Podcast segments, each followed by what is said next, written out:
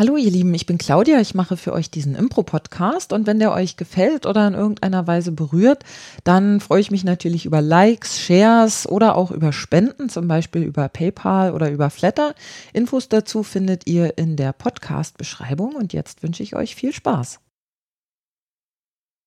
Herzlich willkommen, mein Name ist Claudia Hoppe. Das ist Folge 51 meines Podcasts. Und ähm, bevor es losgeht, möchte ich erstmal mich noch einmal bedanken bei jemandem, und zwar bei Klaus Pfefferkorn für äh, seine großzügige Spende nach meinem letzten Podcast. Und ja, ähm, heute habe ich wieder einen, ich sag mal, fachfremden Podcast. Das heißt, es geht heute nicht um Impro, nicht um Impro-Theater, sondern es geht um Lach-Yoga und dafür habe ich eine Expertin hier bei mir, nämlich die Heidi Janetzki. Hallo Heidi. Ja, hallo Claudia. ja, schön, dass du da bist. ja. Bist du eigentlich, mir lag es gerade auf den Lippen zu sagen, die einzige Lach-Yoga-Expertin Deutschlands, aber bist Nein, du das? Okay. Um Gottes Willen. Aber ganz, Berlins. ganz, ganz viele, auch nicht Berlins. Ach, Wir sind an. auch ganz, ganz, ganz viele hier okay. in Berlin. Ja. aha, aha, das äh, äh, wusste ich nicht. Wieder was gelernt. Ähm, genau, für unsere Zuhörer vielleicht ganz kurz, äh, woher wir uns kennen. Also Heidi und ich haben uns ähm, das erste Mal gesehen dieses Jahr im Februar in Potsdam. Ähm, da habe ich mit einer Freundin gespielt äh, bei der Impropedia. An dieser Stelle schöne Grüße an äh, Sabine aus Hamburg. Ähm, und Heidi war dort Expertin. Mhm. Und ähm, genau, wir zwei haben da Impro gespielt. Eben ja bei der Impropedia von Thomas Jeckel. Und äh, dann haben wir uns wieder gesehen dieses Jahr im Oktober bei einem Seminar, was ich gegeben habe bei der Senatsverwaltung hier in Berlin. Und äh, ja, da kam bei mir die Idee auf, warum nicht einen Podcast zum Thema Lach-Yoga machen. Warum? Das ähm, ja, wird sich hoffentlich im Laufe des Gesprächs äh, dem äh, Hörer erschließen, sag ich mal so.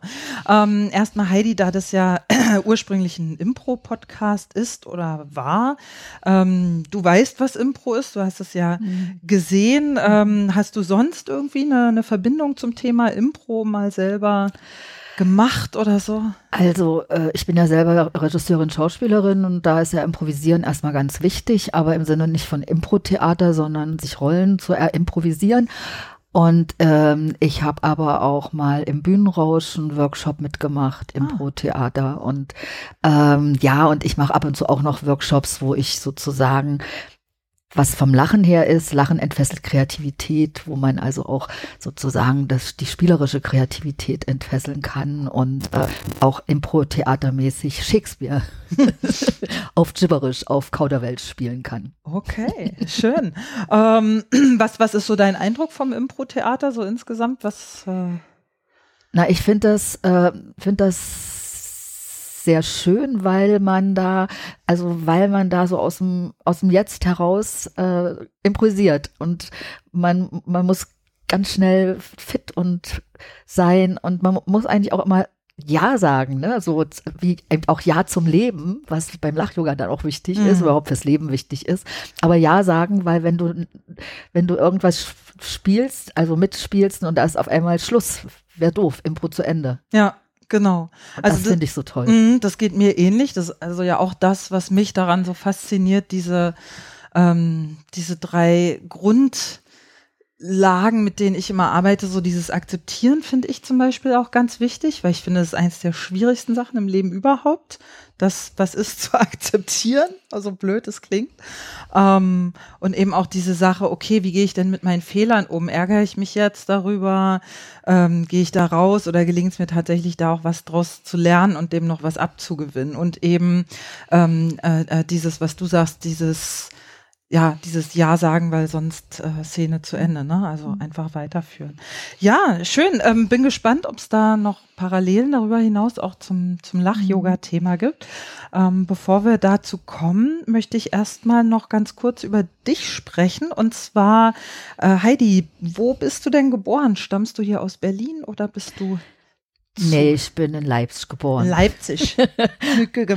Aber nur dort geboren, weil meine Eltern da studiert haben in der Zeit. Ah ja, okay. Aha. Aber ich bin dann auch nicht in Berlin aufgewachsen, sondern in Halle. Na, schön. Nee, nicht schön. Nicht? Halle war, also jetzt ist Halle schön, aber Halle war ein Dreckloch. Das stimmt. Ich war, ähm, war Ende der 90er mal da, ja. Es war Chemieindustrie, wir hatten sehr oft Chemienebel gehabt. Ich hatte äh, chronische Bronchitis, äh, also alles, was man eben mit so einer bescheuerten Luft hat. Ähm, Halle war zerfallen. Es war jetzt äh, öfter noch mal dort und das hat sich so verändert und ähm, an, an sich habe ich keine innere Verbindung zur Halle. Ich war froh, aus Halle weg zu sein. Hm. Ja, und, äh, und auf einmal durch diese nicht so, dieses nicht so schöne Ereignis habe ich auf einmal alle die Menschen dort wieder mit anderen Augen gesehen und das war, war, war toll, ne? Hm, okay. Ja, interessant. Ich kenne Halle eben von dem Impro-Festival, was es dort gibt, seit über zehn Jahren inzwischen. Und äh, habe es da natürlich von einer, von einer ein bisschen anderen Seite her auch kennengelernt. Ja, und was hat dich dann nach Berlin gebracht? Wie bist du hierher gekommen und, und wann? Ähm, ja, ich wollte seit meinem 13. Lebensjahr nach Berlin. Oder seit meinem 14., seit meinem Aus 13. Grund? wollte ich Schauspielerin werden Ah. und seit meinem 14. wollte ich nach Berlin, weil das war so durch Begegnungen mit Berliner Jugendlichen. Ich fand die alle so, boah, die waren so cool und die waren so selbstbewusst und ja, und, und äh, irgendwie, wir waren eben halt mehr provinzlerisch, ne, auch wenn das eben so eine Industriestadt war. Aber, ähm, aber Berliner waren immer anders und ich, und ich fand das toll, ne? Und ich bin also in meiner Jugend sehr oft auch nach Berlin ins Theater gefahren. Also, im, sondern, also mein war, ich war ja Brecht-Fan seit meinem 15. Lebensjahr. Immer ans Berliner Angst haben.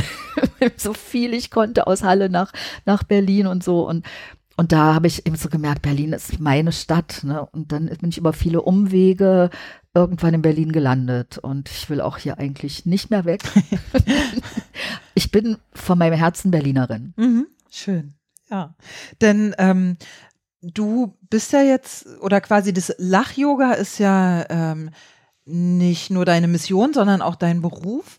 Was hast du denn gemacht, bevor du das zu deinem Beruf gemacht hast? Du hast vorhin, oder hast gerade gesagt, du wolltest Schauspielerin Ja, ich habe werden. ich hab in ich habe äh, Regie studiert in St. Petersburg, also damals noch Leningrad. Ähm, das ich das war das war die einzige Möglichkeit damals ja irgendwie ins Ausland zu kommen, ähm, ins sozialistische Ausland. Und ich wollte auch wie alle Jugendlichen oder viele Jugendliche, ich wollte einfach Welt entdecken, was erleben. Und das hat sich irgendwie für mich dann doch äh, äh, ergeben, dass ich die Chance hatte, äh, äh, ins Ausland zu gehen. Und äh, und da kam eben äh, sozusagen ich hätte auch studiert was was ganz anderes studiert. Und da kam aber die Möglichkeit kulturelle Massenarbeit nannte sich das ähm, äh, wie würde man das heute nennen? Jedenfalls an, der Kulturhochschule in St. Petersburg und Das klingt, also was, was kann man sich da kulturelle das Massenarbeit wollte ich jetzt gerade okay. hm. erklären. Hm. Und äh, ich habe gedacht, das ist dann vielleicht Kulturwissenschaften oder sowas, ne? Und nee, war es alles nicht. Äh, das ist im Prinzip äh, wie ein, eine Theaterhochschule, Musikhochschule, Balletthochschule, bloß für Amateure. Also in der Sowjetunion, die haben ja riesen Paläste gehabt, äh, Kulturpaläste und hatten hochprofessionelle Leute die die Volkskunstgruppen angeleitet haben. Ne? Bei uns haben das ja Schauspieler oder Regisseure nebenbei gemacht und dort waren die hauptamtlich angestellt und waren speziell dafür ausgebildet. Und dadurch habe ich nicht nur Regie studiert, sondern ich habe eben auch eine Schauspielausbildung, weil ich ja dann auch meine Amateurdarsteller ja auch als äh, Schauspielpädagogin ausbilden sollte. Also hatte also auch noch Schauspielpädagogik dabei und Psychologie und bla. Und also ich hatte eigentlich ein unwahrscheinlich breites, eine breite Ausbildung gehabt und ja. Und Auf Russisch. auf Russisch. Krass. Ja, ne, ich habe die Sprache geliebt. Also Okay. ich habe schon ab der dritten Klasse Russisch gehabt, war in der Russischschule. Und das kommt durch meine Eltern. Die Mhm. haben mir das nahegebracht und die haben auch die russische Kultur geliebt, also auch die Literatur. Und deswegen war ich neben Recht also auch voll also so in der russischen Literatur unterwegs. Ähm, und, ähm, und, und die russische Sprache, die hat mir gefallen und ich hatte eben das Glück, dass unsere Schule mit einer sowjetischen Schule von der Garnison damals, die, aber die Schule war mitten in der Stadt, nicht weit von unserer Schule und wir hatten immer mal so Austauschkontakte und dadurch konnte ich, was ja die wenigsten DDR-Leute konnten, regelmäßig Russisch sprechen. Hm. Oder wir haben uns so russische Filme angeguckt, wo ich nichts verstanden habe. aber das hat, aber das hat mir irgendwie so viel Spaß gemacht und und ähm, ja, und ich glaube, ich war auch im richtigen Land für mich, weil ich liebe Russland, ich liebe die russischen Menschen und ich bin eben so traurig, dass wir alle wieder so auseinanderdriften. Hm. Ja. Weil die Menschen sind toll. Hm. Das ist wahrscheinlich ein Thema für einen eigenen Podcast, das mal zu äh, auszuloten, woran das liegt, warum das so ist. Ähm, um auf dich zurückzukommen, wie, wie ging es denn für dich weiter, nachdem du dieses Studium abgeschlossen hast? naja, in der DDR wurde man ja, ähm, also ich bin ja sozusagen erstmal in die kulturelle Massenarbeit geschickt worden und mit mir, mit dem, mit der Ausbildung, die ich hatte, konnten die erstmal nichts anfangen. Ähm, da wäre wär ich am Palast der Republik vielleicht gekommen, aber ich hatte äh, geheiratet und auch einen Deutschen, der auch in, der, äh, in St. Petersburg studiert hat und der ist aber hatte aber schon einen Vorarbeitsvertrag in in ähm, im Norden von Deutschland und ähm, und so in Rostock und so bin ich nach Rostock gekommen und da wussten die mit mir erstmal nichts anzufangen und da war ich dann so ein bisschen in der Kulturpolitik, also im, im Nachfolgeeinrichtung vom Rat der Stadt. Das nannte sich Kulturkabinett für Kultur, äh, Kabinett für Kulturarbeit, Bezirkskabinett für Kulturarbeit. Und da war ich sozusagen, tja, pff, verantwortlich für alle Amateurtheater, niederdeutsche Bühnen, Puppentheater äh, im Bezirk Rostock. Das war nicht unbedingt das, was ich machen wollte. Hm. Was wolltest du gern machen? Regie. Ja. Aha. Und dann äh, und am liebsten auch mit also mit mit Amateuren habe ich ja also ich habe hab ja schon in der Sowjetunion mit Amateuren gearbeitet, mit DDR äh, DDR Studenten ins äh, Theater gemacht und ähm, und dann hat Neubrandenburg eine Spielleiterin oder eine Regisseurin gesucht für einen dramatischen Zirkel, der zum Arbeitertheater aufgebaut werden sollte. Das waren ja so die Prestige-Theater, Amateurtheatergruppen in der DDR. Äh, äh, und da hat mir meine Kollegin aus ähm, Neustrelitz oder Neubrandenburg das gesagt und äh, ob ich mich da nicht bewerben will. Und dann habe ich mich beworben und bin nach Neubrandenburg gegangen und hab, ab da fing dann mein Theater an. Mhm. Mhm. Und ich muss ganz ehrlich sagen, ähm, ich war auch mal im Berufstheater, aber meine große Liebe ist mit Amateuren. Also mhm. es hat auch eine Ähnlichkeit, ähm, weil bei Amateuren kann man Theater, also ich, vor allem mit Jugendlichen, ja, weil da konnte ich sozusagen mm, ich habe dann so Theater als Unterstützung gesehen, um damit die zu sich selbst finden, ihre Kraft finden und aber mit einem künstlerischen Ausdruck. Ne? Wir haben bis dahin auch selber Stück geschrieben und wo wir also äh, die zum Haupt, also die eigen, die Leute auch zu Haupthelden gemacht haben und also es war irre und mit Lachyoga habe ich sowas ähnliches auch wieder auf einmal. ja, schön. Das heißt, in Neubrandenburg hast du am Theater gearbeitet? Nee, das war nicht Theater, das war in einem, ich war, ich war Regisseurin in einem, in einem äh, Industriebetrieb, dem Reifenwerk. Aha. Also ich bin als Regisseurin dort bezahlt worden, okay. ja. Interessante Struktur. Ja, das, so. ist, das gab's ganz, also ich weiß nicht, ob es das nochmal gab in der DDR oder ob ich die Einzige war, die also richtig eine feste Stelle richtiges monatliches festes Einkommen, von dem man gut leben konnte, und eine Wohnung vor allem, die haben mir eine Wohnung zur Verfügung gestellt, was ja in der DDR damals bei der Wohnungsknappheit ähm, äh, also fast aussichtslos war. Die haben mir eine, eine Wohnung für richtig drei Zimmer für, ich hatte dann schon ein Kind gehabt, als ich da hinkam, äh, drei Zimmer äh, für eine Drei-Personen-Haushalt. Hm. Und das war schon Luxus. Ja. Ja. Also ich wurde da unwahrscheinlich wertgeschätzt. Und, und wahrscheinlich war es damals auch, wenn heute jemand den Ruf hört nach Neubrandenburg oder Neustrelitz, hm. ist es wahrscheinlich so, oh Gott, nein, so mein Leben ist zu Ende. Ich weiß es nicht, keine Ahnung, das äh, vermute ich war damals noch nicht so. Neubrandenburg war damals, glaube ich, die jüngste Stadt von, mhm. von, vom Alter her. Ah, okay. Das war, das, das war toll, das war super. Das, also ähm, wir haben, wir haben, wir haben, ich habe ganz viel mit Jugendlichen gemacht und wir haben nicht nur Theater gemacht, wir haben uns getroffen, Musik gemacht, erzählt. Also ähm, das, das war eine, schon die ersten Jahre eine aufregende Zeit. Mhm. Es änderte sich, äh, als ein neuer Kulturchef da in diesen Betrieb kam. Ähm, der hat das alles abgewürgt. Also, okay. dass die Freude dann auch einem vergangen ist. Hm, okay. Und ähm, wie ging es da dann weiter oder wie bist du dann von dort nach Berlin gekommen? Ist ja immerhin schon etwas näher. Dran. Ja, dann war ich in, im Theater Anklam. Ähm, ich habe ja dann also in, in Dings gekündigt, weil ich das nicht mehr so wollte und ähm, dann kam so irgendwie von irgendwo den Vorschlag nach Anklam zu gehen und ähm, ja, und da musste ich aber feststellen, das ist nicht meins. Also vielleicht lag es auch ähm, am Theater, war ich am, zur falschen Zeit am falschen Ort. Ne? Gibt ja viele so eine Sachen. Und dann habe ich ähm, nochmal ein, ein, berufsbegleitendes Studium Regie gemacht, weil ich auch nochmal gucken wollte, wie, wie in Deutschland, wo ja anderes Herangehen war als in Russland an, an Inszenieren am Regieinstitut. Da war ich dann zwei Jahre in Berlin und in diese Zeit kam dann die Wende und da habe ich gedacht, ich gehe nicht wieder zurück.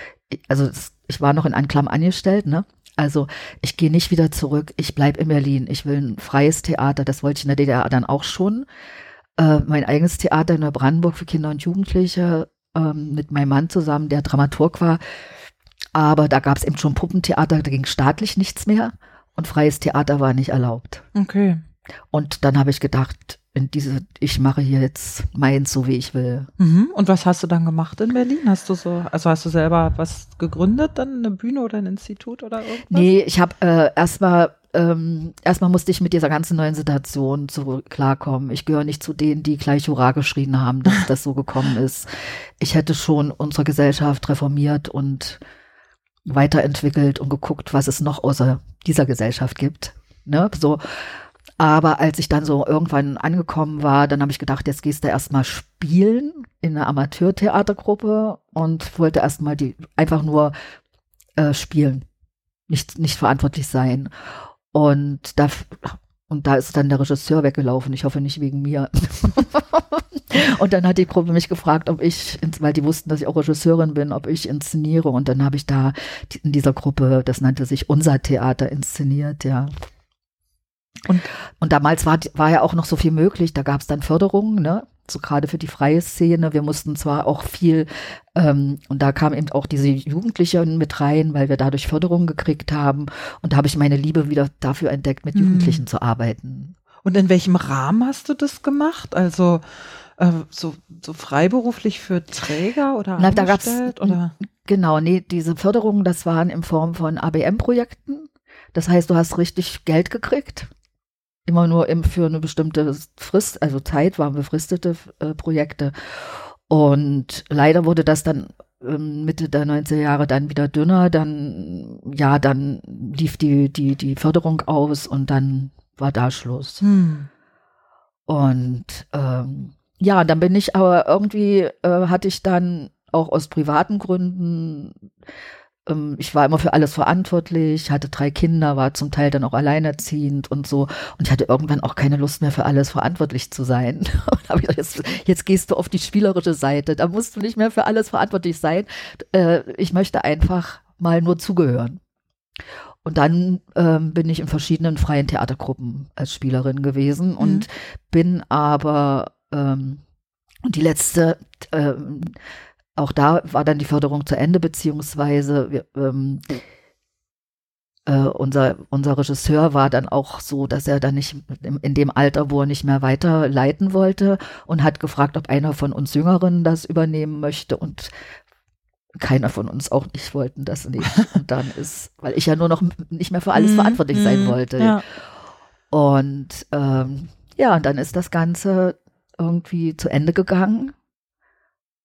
Und in diese, ich muss das also zu Ende gegangen und dann habe ich erstmal ohne was gehangen und war auch ganz krank geworden und äh, also hatte verschiedene ähm, Sachen ausprobiert. Also ich hatte auch noch ein, ein tolles, ähm, tolles äh, Kamera-Acting-Projekt mitmachen dürfen, was vom Arbeitsamt gestützt wurde, wo ich dann einfach mal meine Kamerapräsenz trainieren konnte und so. Und das konnte ich aber alles nicht ausprobieren, weil ich danach auf einmal richtig heftig krank wurde. Was hast du bekommen? Äh, ich, also meine zweite Autoimmunerkrankung, ich war mein ganzes Leben lang krank mit einer schweren ähm, Morbus Bechterew-Geschichte und also Rheuma in der Wirbelsäule, was für Schauspieler auch nicht besonders toll ist. Mhm. Aber dadurch, dass ich, dass Schauspieler den Körper als ihr Mittel haben, muss, habe ich immer mich ganz viel bewegt, auch wenn ich Schmerzen hatte und so, ne? Und ähm, dadurch ist mein Körper nicht versteift, was bei Bechterew passiert. Und ähm, und ähm, ich bin heute ja alles los durch Lach-Yoga ähm, äh, und bin gelenkig wie nichts. Ne? So. Und, diese, und diese zweite Autoimmunerkrankung hängt mit dieser ersten zusammen. Wenn man schon mal einer was hat, dann ist sowieso immer noch ein Formkreis dran. Das war so eine Darmerkrankung. Mm, okay. ähm, so eine chronisch entzündliche und da ging gar nichts mehr. Da ging echt nichts mehr. Also mehrere Wochen, Monate Krankenhaus. Ähm, ich bin abgemagert wie nichts, was mhm. wunderschön war vom Körper. Aber vom Gesicht sah ich aus krank. Ja. Ne? Da habe ich dann auch so meinen Slogan entwickelt, lieber rund und gesund als krank und schlank. Schön. Nein, weil, weil mein Körper war toll, ne? Also, wie ich mir schon immer, ich war ja so meine, mein Leben, meine Geburten auch immer runder geworden und wie ich es mir eigentlich gewünscht hätte, ne? So und, aber wenn ich dann mein krankes Gesicht gesehen habe, habe ich gesagt, nein, nicht bitte. Mhm.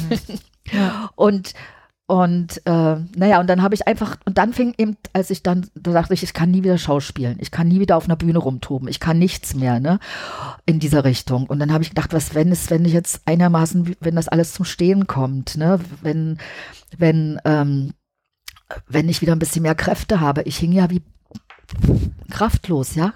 Also wenn einem das ganze Leben aus dem Darm rausgeht, mhm. dann hat man keine Kraft mehr, mhm. ne? Und wenn das aber alles wieder ein bisschen besser ist, was kann ich dann machen? Und dann habe ich so gedacht, okay, Coach, Ausbildung. Mhm. Ich Wann war das ungefähr, dass du diese ah. Entscheidung getroffen hast? Oh Gott, das muss auch, also 2005 bin ich so da krank geworden, 2006 so 7, 8, ne? so, in dem so Dreh. 20, okay. 20, mhm. 27, 8 mhm. und ähm, und habe dann auch noch, weil ich auch geschrieben hatte, habe dann noch ein Zusatzstudium ähm, an der Alice, äh, biografisches und kreatives Schreiben belegt, aber äh, den Master nicht fertig gemacht. Ähm, ähm, dann, ähm, also ich bin jetzt nicht Master biografisches und kreatives Schreiben, war ja ein Hochschulstudium noch, aber ich habe ganz viel gelernt, was ich ganz toll finde. Ich finde ja Lernen ganz wichtig. Mhm. Ich finde Lernen bis ans Lebensende ist das Wichtigste. Man kann, ne, wie du jetzt Schlagzeug lernst, man kann bis ans Lebensende so tolle Sachen machen und bleibt gesund, jung und fit.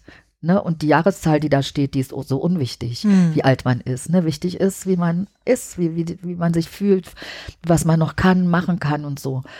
Ja, und, und, äh, und dann habe ich gedacht, mache ich mich selbstständig mit Coaching und Schreiben. Und du hast eine Ausbildung gemacht, eine Coaching-Ausbildung? Mhm. Mhm. Wie, wie lange? Naja, ich, hab, naja, ich habe eine, ich habe, nee, nee, ich habe, äh, ne, ich habe äh, Be Bewerbungscoach gemacht, mhm. also was von der, vom Arbeitsamt gefördert wurde. Mhm. Ähm, oh Gott, frag mich bitte nicht mehr, das ist alles schon wieder aus meinem ja, Kopf okay. weg. Mhm. Nach Dings und Bums. Also äh. und frag mich auch nicht mehr, wo ich da war, ja. weil irgendwie mein Leben ab da so rasant wurde. Mhm. Es wurde wirklich rasant. Also ich kann allen Leuten nur jetzt nur sagen, wenn ihr mal so, wenn, wenn ihr so aus der Bahn geworfen werdet beruflich, ja, oder auch in anderen Sachen, aber eben auch beruflich. Äh, alles Ende in, in, äh, hat auch wieder einen neuen Anfang. Mhm. Der ist, vielleicht ist erstmal ein Loch und dann, aber wenn ihr neugierig seid, wenn ihr, wenn ihr äh, äh, ja neugierig auf das, was kommt seid, dann entdeckt ihr auf einmal so viel Neues. Das muss man sich erstmal bewahren, weil es tut schon weh, so ein ja, ja. Ende irgendwie. Ja, ja, natürlich. Ich habe ja immer so, oh, ich kann doch nichts anderes außer Theater machen, ich habe doch nichts gelernt. Zwei Studi Studiums, wie sagt man? Naja, nee, nee, ja genau. Aber, naja. Und ich habe, äh, ich weiß auch nicht, wie gut oder schlecht ich war. Vielleicht war ich in manchen gut, in manchen schlecht, weißt du, so wie jeder immer gut und schlecht in einem ist. Und und äh, ich habe mich lange Zeit auch immer sehr schlecht gefühlt und äh, selbst wenn mir hinter jemand Blumen geschenkt hatte, also theatermäßig, habe ich immer gedacht, ach, die meint, die meint nicht mich oder der meint nicht mich, die haben, weiß ich nicht, äh, das kann gar nicht sein. Die machen das jetzt nur, weil es ja, höflich was ist, genau. Also ich habe ich habe mich nicht ge, ich habe mich als ich nicht richtig wahrgenommen, nicht Mhm. gefühlt, ne? Und durch dies und das musste alles so kommen, wie es gekommen ist, weil durch diesen Weg, den ich dann gegangen bin, auf einmal wurde das so rasant und auf einmal auf einmal habe ich mich ganz neu entdeckt und habe mich Mhm. überhaupt mal entdeckt Mhm. habe überhaupt mal entdeckt, was ich, wer ich bin, was ich für Stärken habe, also ähm, äh, was ich für Schwächen habe, die muss man halt auch entdecken und Mhm. anerkennen. Ne? Jeder, nicht jeder ist, also jeder von uns hat Stärken und Schwächen. Ähm, niemand ist perfekt.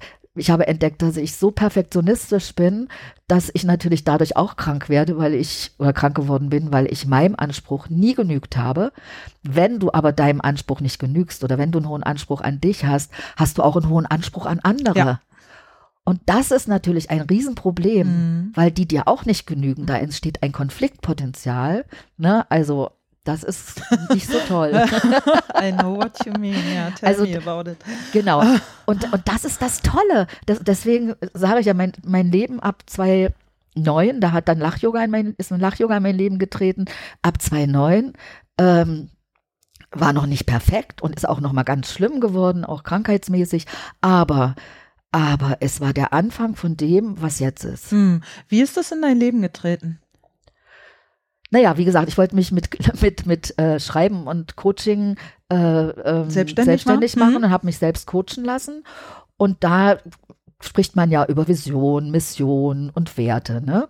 Und äh, bei den Werten kam, er sollte ich mal zehn nennen und dann kam- sollte ich runterbrechen auf äh, immer weniger, weniger, weniger, bis dann nur noch die zwei wichtigsten. Und was stand da? Kreativität, das war klar, und Lachen Hm. Das muss ich dazu sagen. Äh, ich habe immer gern gelacht. Also wenn ich, wenn ich bei meinen Freunden im Theater saß und die wussten, und die haben auf der Bühne gespielt, die wussten immer, wenn ich im Zuschauerraum saß, ich habe losgelacht über alle hinweg. Ne? und das war auch immer sozusagen, äh, selbst wenn ich mal meinen Krankheiten ähm, niedergeschlagen war, Schmerzen, so wie ich wieder lachen konnte, habe ich mich sozusagen wie Münchhausen immer selber wieder rausgezogen. Ne? So. Und Lachen war also so ein wichtiger Wert. Und dann habe ich geguckt, was kann ich denn beruflich mit Lachen machen? Und dann habe ich gegoogelt, das war ja 2009, war das ja alles schon machbar. Und da stand da Lach-Yoga. Also beruflich, beruflich Lachen habe ich eingegeben. Da stand Lach-Yoga. Aber geiler Karriereberater, Google, also why not? ja, So. genau. Und dann stand da Lach-Yoga. Und dann habe ich geguckt, was ist denn Lach-Yoga? Und dann habe ich gelesen, boah, da wollen wir nachher noch drüber sprechen, was Lach-Yoga Und dann habe ich nur gelesen, boah, ey, das ist ja, also ich nehme jetzt nochmal die Variante, das sind kleine äh, improvisiert, improvisierte Spiele, wo man zu, zu lacht, ne? Und dann habe ich gedacht, boah, das ist ja wie Grundlagenseminar Schauspiel, so ungefähr, bloß dass du keine, keine Sprech hast dazu, sondern Lachen, ne? Hm. Da brauchst du nicht mal Texte lernen oder Texte improvisieren. Und da habe ich gedacht, boah, das muss ich kennenlernen. Habe ich wieder gegoogelt, wo kann man das kennenlernen? Und dann stand da Lachclub. Da habe ich geguckt, gut, Lachclub in Berlin. Dann stand da Lachclub Mitte, Kreativhaus. Und dann musste ich so lachen, weil da fiel mir ein, ich hatte ein Jahr vorher oder so in der Zeitung gelesen, der verrückteste Club Berlins öffnet seine Pforten, der Lachclub Mitte. Und da habe ich damals gedacht, ey, die Deutschen, die im, also die haben es ja wirklich im Kopf. Entweder gehen sie in den Keller zum Lachen oder in einen Lachclub. Und wahrscheinlich werden das viele so denken, wenn die hören Lachclub, ja, in Lachclub gehen. Aber Heidi war neugierig und ist in diesen Lachclub gegangen. Und ich hörte dann schon auf dem Flur Lachen in dem Raum. Ich habe mir aber drei Leute noch mitgenommen, weil mir das auch ein bisschen unheimlich war. Habe ich gedacht, komm, habt ihr nicht mal Lust mit mir, drei Freundinnen, zum Lachen zu gehen? Im Keller. äh, in Club, nicht im Keller. Und für mich war das sofort, boah, das ist meins. Hm. Es ist Fröhlichkeit, es ist Lachen, es ist Bewegung, es ist Kommunikation, es ist, ähm, ja, auch, es ist auch mh, crazy, ist ein bisschen verrückt, ja. Und, äh, und dann habe ich gedacht, boah, da lasse ich mich ausbilden, das will ich auch machen. Ne? Und das war 2009. Und dann ging das so weiter. Hm. Na, cool. Und mittlerweile leite ich seit ein paar Jahren diesen Lachclub, Mhm. weil die, die damalige ist Lachclub-Leiterin, die auch meine Ausbilderin im ersten Level war, die, ähm, ist nach Richt, äh, in Nähe von Köln verzogen. Ne? Mhm. So und also natürlich dieses Wort Lachclub führt auch so irre. Ne? Man denkt sich ein Club, wo sich Leute treffen und also alles, was zum Club dazugehört, das ist es nicht. Es ist im Prinzip, wir treffen uns nur zum Lach-Yoga, ne? So. Und der Gründer hat das mal als Lachclub benannt, Hm. der indische Arzt, ne? Und naja, seitdem heißt es so Lachtreff, Lachclub, aber eigentlich könnte man auch sagen Lach-Yoga nur. Hm. Ja. ja, spannend. Dann, ähm, bevor wir über ja, Lach-Yoga sprechen, würde ich ganz gerne nochmal, weil ähm, die Geschichte hast du in dem Seminar, was ich gegeben habe, erzählt und die fand ich so spannend, würde ich gerne nochmal drauf eingehen, ähm, wo kommt es her, wer hat sich das ausgedacht und was war der Hintergrund. Also ich kann mich noch erinnern, ähm, du hattest erzählt, es war jemand, ich glaube ein indischer Mensch, nee, ein Amerikaner, Ein indischer Arzt. ein indischer Arzt, genau. Und der war krank und hat dann Leute eingeladen, um sich Witze erzählen zu der war nicht krank. Nein, okay, aber auf jeden Fall hat er irgendwie Leute eingeladen, um sich Witze Ja. erzählen zu lassen. Und bei jedem Witz lacht man, ich weiß nicht, wie lange war es, fünf Sekunden oder sowas. Ähm, Bis acht manchmal. ja, Mhm. genau. Ich wollte gerade sagen, es gibt welche, die sind lustiger. Und ähm, hat dann da die heilende Wirkung irgendwie festgestellt. Aber ich glaube, du kannst das ein bisschen besser Ja, erzählen. das als war jetzt alles ein bisschen durcheinander. aber, aber ist ja schon was hängen geblieben. das ist doch gut. Also ein amerikanischer Arzt. hat Amerika, zum ja Witze genau.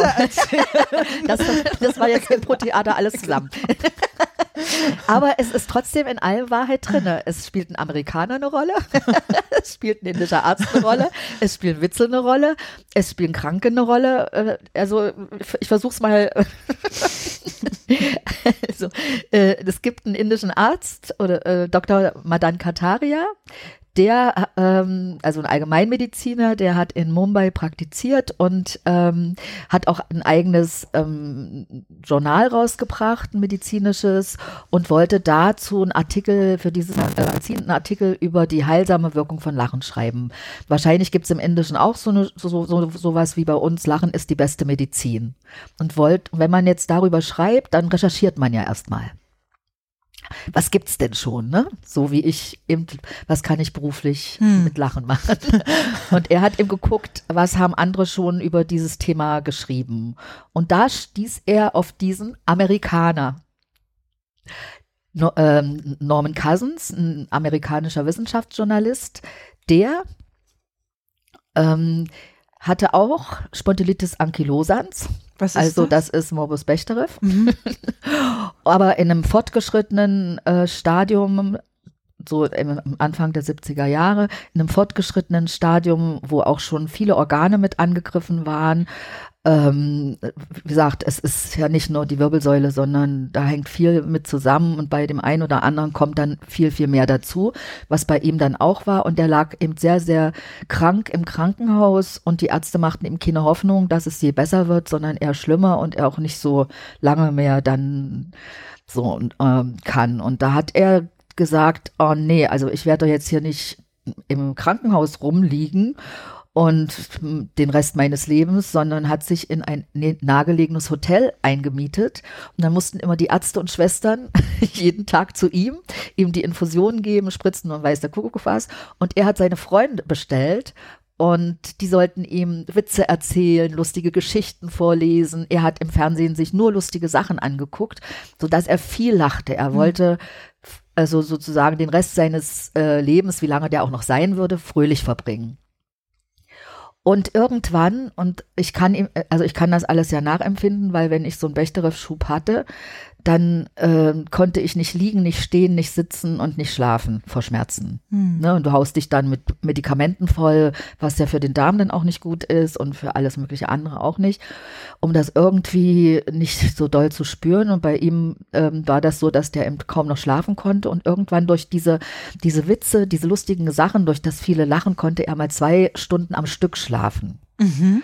Das wiederholte sich und wiederholte sich und dann haben die, die ähm, Ärzte äh, festgestellt, dass im Blut, bei der Blutuntersuchung, äh, äh, dass die Entzündungswerte zurückgegangen sind und äh, Das äh, finde ich schon krass. genau Also, und ähm, und das hat, ging dann auch so weiter und da hat, ähm, ich, da habe ich mir jetzt den Namen nicht gemerkt, aber da haben dann sozusagen in der amerikanischen Uni, an, haben die dann angefangen, dem mal nachzugehen. Was denn da passiert, wieso das kommt. Mhm. Und da ist die Lachforschung entstanden. Mhm. Die Gelotologie, Gelos griechisch das Lachen mhm. und Logie die Wissenschaft, ne? also Gelotologie. Und die gibt's dann auch seit den 70er Jahren. Ne? Und die haben eben bis jetzt ganz viele Studien und schon gemacht, also weltweit, nicht nur jetzt da in dieser erste Arzt, sondern da gibt's auch schon im Internet ganz viel zu finden, äh, was Lachen alles bewirkt. Ja, da können wir ja nachher auch nochmal drüber sprechen.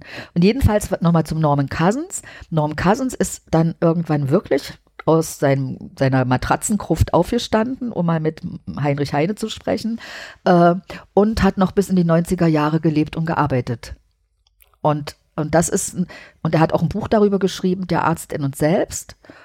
Und das war der Anlass eigentlich, dass ich an die, den, den, den heilsamen äh, die heilsame Wirkung von Lachen, von Lach-Yoga äh, geglaubt habe, so geglaubt habe, dass ich von meinen Krankheiten auch geheilt bin. Mhm. Aber jetzt zu, zu, zu Madan Kataria zurück. Der hat das also alles gelesen und hat dann seinen Artikel auch geschrieben und hat aber gedacht, wieso soll ich jetzt allen ähm, also immer Medikamente, Chemie verschreiben, wenn wir doch den Arzt, die die Heilwirkung in uns selbst haben.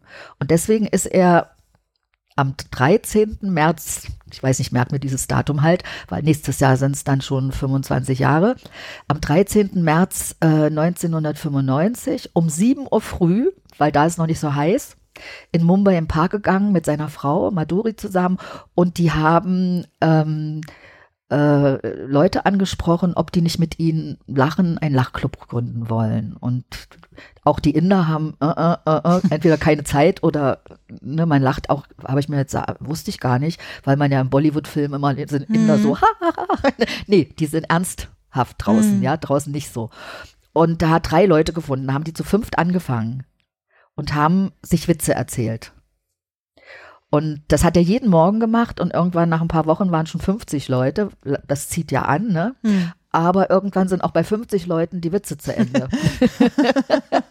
also du kannst mir natürlich alle paar Tage neu, nee, sogar am nächsten Tag schon wieder dieselben Witze erzählen, weil ich merke mir die nicht. Ja. Deswegen kann ich jetzt hier auch keinen erzählen. Um, ähm, so, also ich Ne, und, ähm, und es sind ja auch nicht alle Witze für alle lustig. Mhm. Ne? So, und dann kommen ja noch die anderen, die man dann nicht erzählen will. Und das hat er ja auch nicht gemacht. und dann hat er gedacht, oh, ist das jetzt das Ende? Sich zurückgezogen und überlegt, was kann ich machen? Und dann kam er auf diese geniale Idee, ich muss was finden, dass wir ohne Grund lachen, ohne ja, ohne Anlass, was ja auch nicht ganz stimmt. Aber er hat selber mal im Studium äh, in einer Theatergruppe, Studententheatergruppe gespielt, wollte wohl auch mal Schauspieler werden, Arzt oder Schauspieler, beides, Arzt ist er geworden. Und hat sich erinnert an Übungen, die sie gemacht haben. Und hat einige dieser Übungen genommen und die um, äh, also modifiziert und mit Lachen belegt. Und so ist das Lach-Yoga entstanden, hm. was heute jetzt schon äh, über die ganze Welt verbreitet ist. Und ähm, ähm, was, wo man, also damals waren es vielleicht zehn Übungen oder wie viel und heute hunderte von Übungen. Hm. Und du kannst aus dem Stand jeden Tag neue Übungen entwickeln. Ja. ja? So, ähm, und ich schreibe zum Beispiel nie meine Übungen auf, die ich entwickle, weil hm. ich bin eine Kreative, ich mache aus dem Stand was und hm. was da blöd ist, aber aber äh, naja, weil, weil wir auch Übungen sammeln. Ne? Mhm. Es gibt eine Anlaufstelle auch, wo wir alle unsere Übungen reingeben. Aber zum Beispiel heute habe ich gefragt, was fällt euch zum vierten Advent ein? Ne? Und dann haben wir alles, was denen einfiel, haben wir in Lachübungen umgesetzt. Mhm. Ja. Genau, vielleicht zum Begriff Lach-Yoga, als ich das das erste Mal gehört habe, eben da in ähm, Potsdam bei der äh, Impropedia, beziehungsweise jetzt auch vielleicht die Hörer oder wer überhaupt den Begriff das erstmal Yoga assoziiert man ja mit so ein, mit so Körperübungen, mit so ein Asanas irgendwie, was weiß ich, äh, der Hund, der verkehrt rumme Fischer, was weiß ich, irgendwelche Dinge halt und äh, vielleicht noch mit, äh, mit Atemtechniken, was ja dann ans Lachen anknüpfen würde. Mhm. Was genau macht ihr beim Lach-Yoga? Ihr macht, wenn ich das richtig verstanden habe, keine Asanas. So, ne? Aber ihr macht schon auch Atemübungen natürlich, weil Lachen ähm, und das fände ich auch nochmal interessant zu wissen, was genau im Körper passiert. Lachen hat ja viel mit dem Atem zu tun. So. Also, mhm. ne, und ähm, genau, wie, wie, wie sieht zum Beispiel eine, eine Übung aus, eine einfache Übung, die man beim Lach-Yoga macht? Ähm, die einfachste Übung ist einfach ho, ho, ha, ha, ha. Aber schon irgendwie mit dem Atem oder wie? wie? Naja, also äh, Lachen, äh, also richtig herzhaftes Lachen, ja, ist ja Zwerchfelllachen. Mhm. Und damit ist es schon Atemtherapie pur, ne? mhm. ne? weil, weil du, es ist ja äh, angelehnt, wenn man also dieses, dieses Zwerchfelllachen hat, ist das ja wie beim Pranayama, dem Atemyoga, das Kabbalabhati, wo du durch die Nase kurz Stoß ausatmest. Ach nee. Nee, das ist wieder was anderes, sondern das geht. Ah ja. Hm, hm, hm.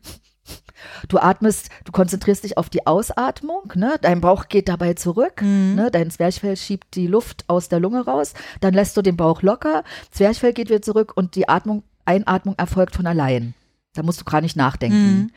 Das heißt, und das ist beim Lachen ja auch so, ne? Du lachst und wenn du herzhaft lachst, äh, äh, dann geht das irgendwann auch automatisch raus, rein, raus, rein, raus, rein. Ne? Manchmal lacht man auch nur raus und atmet dann hinterher ein, mhm. aber das Organische wäre raus, rein, raus, rein, raus, rein. Und da ist schon eine Parallele zum zum, äh, zum Pranayama, dem Atem-Yoga. Mhm. Was ist denn, also wie kann es mir denn gelingen, dass, also das Zwerchfell zu involvieren, im Gegensatz dazu, dass ich jetzt einfach sage, ha, ha, ha, ha. Weißt du, was ich meine? Ja, indem du dir das kannst. Also es geht darum, dass du dir das bewusst machst. Ne? Mhm. Und wir fangen, machen das so, dass wir die Hände auf den Bauch legen und du erstmal ganz bewusst ausatmest und dabei bewusst den Bauch zurückziehst. Da, wenn du das von alleine machst, ne, dann quetscht du ja sozusagen deine, deine inneren Organe, die müssen sich ja irgendwie verlagern und die gehen dann ein Stück so Richtung Zwerchfell auch und schieben das Zwerchfell nach oben und drücken die Luft aus der Lunge. Ne? Mhm. Und das wäre dann, wenn du den Bauch jetzt loslässt, geht die Luft ganz schnell rein. Mhm. Ne? Und das, das, das wäre erstmal für jeden, ob, ob er Lach-Yoga macht, Yoga oder sonst was, das ist gar nicht nötig, aber sich mal bewusst machen, wie eigentlich Atmung mhm. funktioniert. Mhm. Ne? Bewusst ausatmen und dann kann man aber natürlich auch ganz bewusst einatmen gegen die Hände auf dem Bauch. Ne? Das heißt, dann äh, ähm, ähm, passiert das Ganze, was mit der Ausatmung war, andersrum. Die Lunge dehnt sich aus, drückt das Zwerchfell runter, schiebt die inneren Organe sozusagen auch wieder in eine andere Richtung zusammen und dadurch dehnt sich der Bauch aus. Hm. Und ähm, Genau, und das ist sozusagen erstmal so ein, was ich auch immer regelmäßig mit anbiete, ein, dass wir bewusst nochmal in unsere Atmung gehen, ne? Ähm, weil ja doch in unserer hektischen Zeit das hat die Wissenschaft auch festgestellt, dass wir in unserer normalen Atmung nur noch zu flach sind wahrscheinlich. Zu flach ne? sind, hier mhm. oben sind und nur noch genau. so ungefähr 30 Prozent des Lungenvolumen austauschen. Mhm. Das heißt, der Rest bleibt Dreck in der, mhm. in, in der Lunge. Das heißt, da fehlt Sauerstoff. Und Sauerstoff ist aber so wichtig für die Zellen, für die Zellgesundheit. Ne? Und hier können wir das schon bis zu 70, 75 Prozent erhöhen, diesen Austausch durch solche Sachen. Ne? Und das ist natürlich toll. Ja. Hattest du jetzt noch die Frage? Genau, noch? die Frage war, äh, wie, wie so eine typische Übung aussieht. Genau. Also macht ihr zum Beispiel, beim Impro gibt's ja viel so, so Kreis- und Impulsübungen und ja, sowas. Genau. Ähm, und beim normalen Yoga ist man ja eher irgendwie nebeneinander und jeder macht eben mhm. so seine, seine Also Asanas dieses Ho, Ho, Ha, Ha, Ha ist ja schon mal Ho, Ho, Ha, Ha, Ho, Ho, Ha, Ha oder Ho, Ho, Ha, Ha, Ha. Da, das ist eine so eine Zwischenübung, Separator, wo wir durcheinander gehen und äh, in die Hände klatschen und uns anschauen und im gemeinsamen Rhythmus das sagen. So, das ist eine der einfachsten Übungen. Aber wenn man jetzt zum Beispiel ähm, eine spielerische Übung nimmt, ähm, also zum Beispiel eine spielerische Übung, die ganz einfach ist, ist äh, das ohne Grundlachen die wir einfach in Körpersprache umsetzen, wo wir äh, sozusagen von, von der Körpersprache zeigen, ich habe keinen Grund zum Lachen, Schultern hoch, Hände so ein bisschen auf. Äh, und dann aber vom Gedanken wieder, aber ich, die Entscheidung, aber ich lache trotzdem. Und dann locker werden, die Arme nach oben reißen und und so gehen wir durcheinander und äh, machen das nur über diese Körpersprache, ne, wo wir ja vorher klar gemacht haben, was die heißt. Und äh, spielen sozusagen Mhm. dann das miteinander. Ne? Und dadurch, dass wir im Augenkontakt sind, stecken wir uns gegenseitig Mhm. an. Wir können das aber auch kalt machen. Ne? Wir können auch einfach mal weil das ist das Verrückte, das hat die Wissenschaft auch festgestellt, ähm, das kann unser Gehirn nicht unterscheiden, ob wir herzhaft lachen oder spielerisch. Mhm. Okay, das ist interessant, weil das finde ich so spannend, jetzt auch aus der ähm, Erfahrung gerade in Potsdam. Wann schlägt dieses, okay, ich tue jetzt mal so, als ob ich lache, ja, komme mir irgendwie schön blöd vor. Wann schlägt es um, ähm, dass das wirklich ein echtes Lachen wird? Und es ist ja auch bei einer Truppe von 30 Leuten unterschiedlich. Ne? Bei einigen geht es schneller, andere sind noch so, okay, was passiert hier? Ne? Und irgendwann sind aber tatsächlich alle angesteckt. Also das konnte ich da halt wirklich Hm. schön beobachten. Das hast du wahrscheinlich bei jeder Stunde irgendwie. Ähm, wie, wie kommt es? Das ist echt, das ist faszinierend. Man glaubt es nicht, dass es passiert. Ich hätte es auch nicht geglaubt, dass es passiert, ähm, wenn ich das nicht gesehen und selbst erlebt hätte. Also ich glaube, das sind zwei wesentliche Wege, die da äh, begangen werden. Einer ist der Augenkontakt. Ne? In 90er Jahren sind ja die Spiegelneuronen entdeckt Mhm. worden. Und das heißt, wir spiegeln die Emotionen. Wenn ich lache, herzhaft lache, geht ja bei mir äh, im, in einem Gehirn, einem bestimmten Gehirnareal Mhm. eine Aktivität los. Ja. Und durch die Spiegelneuronen wird das Gehirnareal des anderen, mit dem ich lache, auch aktiviert. Und dadurch kommen dann sozusagen die Gefühle auch in ihn rein. Mhm. Das ist ein Weg. Ähm, den zweiten, ups, jetzt ist er mir abhanden gekommen. Vielleicht fällt er mir nachher ein. Ähm, Na, vielleicht über die Atmung oder so, dass es tatsächlich so ein Reflex wird irgendwann. Nee, ähm, aber ich wollte nur sagen, letztendlich, äh, ach, äh, ach so, wir schütten Glücks, wir schütten auch so, wenn wir alleine lachen, ohne Spiegelneuronen. Äh, Neuronen. das ist es. Du kannst also die auch ausblenden. Wenn wir alleine lachen nach und einfach nur ho ho ho ha ha ha ja, ho, ho, ja. Also wenn wir das eine Weile machen würden, äh, so, denke ich mal so nach zehn Minuten schlägt das um von alleine. Hm. Bei manchen auch erst nach 20 Minuten. Hm. Aber es werden Glückshormone. die besonders. Nee, weil es werden Glückshormone ausgeschüttet. Und das passiert unter anderem auch auf folgendem Wege, wenn ich lächle. Also wenn ich H sage, ne, ist ja wie ein Lächeln, weil Mhm. beim A, da, da, A ist wahrscheinlich der beste Buchstabe. Beim A gehen die Mundwinkel so ein leichtes Mühchen nach oben. Dann, wenn man das so bewusst mal macht, ein A, dann merkt man, dass hier die ganzen Muskeln darüber auch sich bewegen. Mhm. Ne, die Augen werden zusammengekniffen. Daran merkt man übrigens, ob jemand herzhaft Ja, lacht. Ja, genau, in den ne? bunten Illustrierten Mhm. sieht man die immer alle lachen und aber mit großen Augen. Da weiß man, ist fake. Ne? Hm. Das ist nicht vom Herzen. Also es geht also weiter und diese Muskel äh, Addition sozusagen, dieses Zusammenspiel der Muskeln im Gesicht geben diesem Be geben dem Belohnungszentrum im Gehirn den Auftrag, Glückshormone auszuschütten. Mhm. Deswegen ist das auch schon ganz, ganz lange in der ähm, äh, Psychotherapie auch angewandt. Ich saß mal in, in, 70, in 80er Jahren sehr in einem tiefen Loch ähm, und war eben in einer schweren Depression mal. Und da hat mir meine äh, Therapeutin damals äh, gesagt, nehmen Sie einen Stift zwischen die Zähne und das ist passives Lächeln.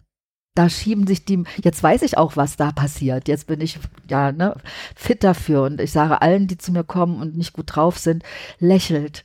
Und wenn euch nicht nach Lächeln zumute ist, nehmt einen Stift zwischen die Zähne. Hm. Lächelt, ähm, äh, weil irgendwann, und das ist das Schöne, das ist ja auch beim, das sagen wir, Prinzip von, von Lach-Yoga, Körper, Geist und Seele miteinander zu verbinden, zu harmonisieren. Und es ist, es ist einfach so, Körper, Geist und Seele hängen zusammen. Wenn ich lächle, ist es eine körperliche Arbeit. Irgendwann zieht die Emotion nach, ne, seelisch sozusagen. Und irgendwann ziehen die Gedanken nach. Hm. Also das ist, das, das habe ich alles jetzt kennenlernen dürfen. Und ähm, deswegen bin ich so von Lach-Yoga begeistert, weil das so, so wirkungsvoll ist. Ähm, und ich glaube, dass, auch wenn es nicht für jeden ist, sich gleich so, so einzubringen und loszulassen, es hat auch was mit Loslassen zu tun, aber es ist, glaube ich, für jeden irgendwann wirkungsvoll. Hm. So. Aber es muss nicht jeder machen. Es muss, es muss, es, äh, es, äh, es kann nur, wenn man Lust hat, das auszuprobieren und auch mal eine Weile auszuprobieren und zu gucken, was macht es mit mir. Mhm. Ne? Und ähm, Also ich bin das beste Beispiel, dass es ganz viel macht. Hm. Und dennoch hast du gesagt, dass 2009, nachdem du das entdeckt hast, du erstmal äh, nochmal irgendwie krank geworden bist oder sowas? Wahrscheinlich ist das immer die Erstverschlimmerung. Okay. hm. Ich weiß es nicht. Natürlich waren ja meine, sagen wir mal so, meine Krankheiten waren ja noch da. Ne, meine Schübe. Äh, wenn man so krank ist, dann ist die Seele auch krank. Na klar weil man, wenn man perfektionistisch ist, ist erst recht krank, mhm. weil du deinem eigenen Anspruch nicht genügst, mhm. dich bewertest, bewertest, bewertest. Natürlich hast du das Bewertungssystem von anderen in dir, ne? So, das musst du erstmal loslassen können. Das heißt, äh, mit meinem, mit meinem, auch mit, ich habe versucht, in die Selbstständigkeit zu gehen. Ähm, das klappte alles erstmal gar nicht. Dann hab, bin ich also erstmal wieder Schub, Schub, Depri, dazu alles zusammen. Mhm. Ne?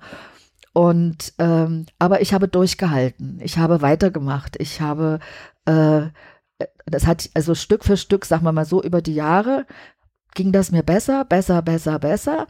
Äh, ich habe auch, manchmal ging es mir auch schlecht, dass ich mich vertreten lassen habe.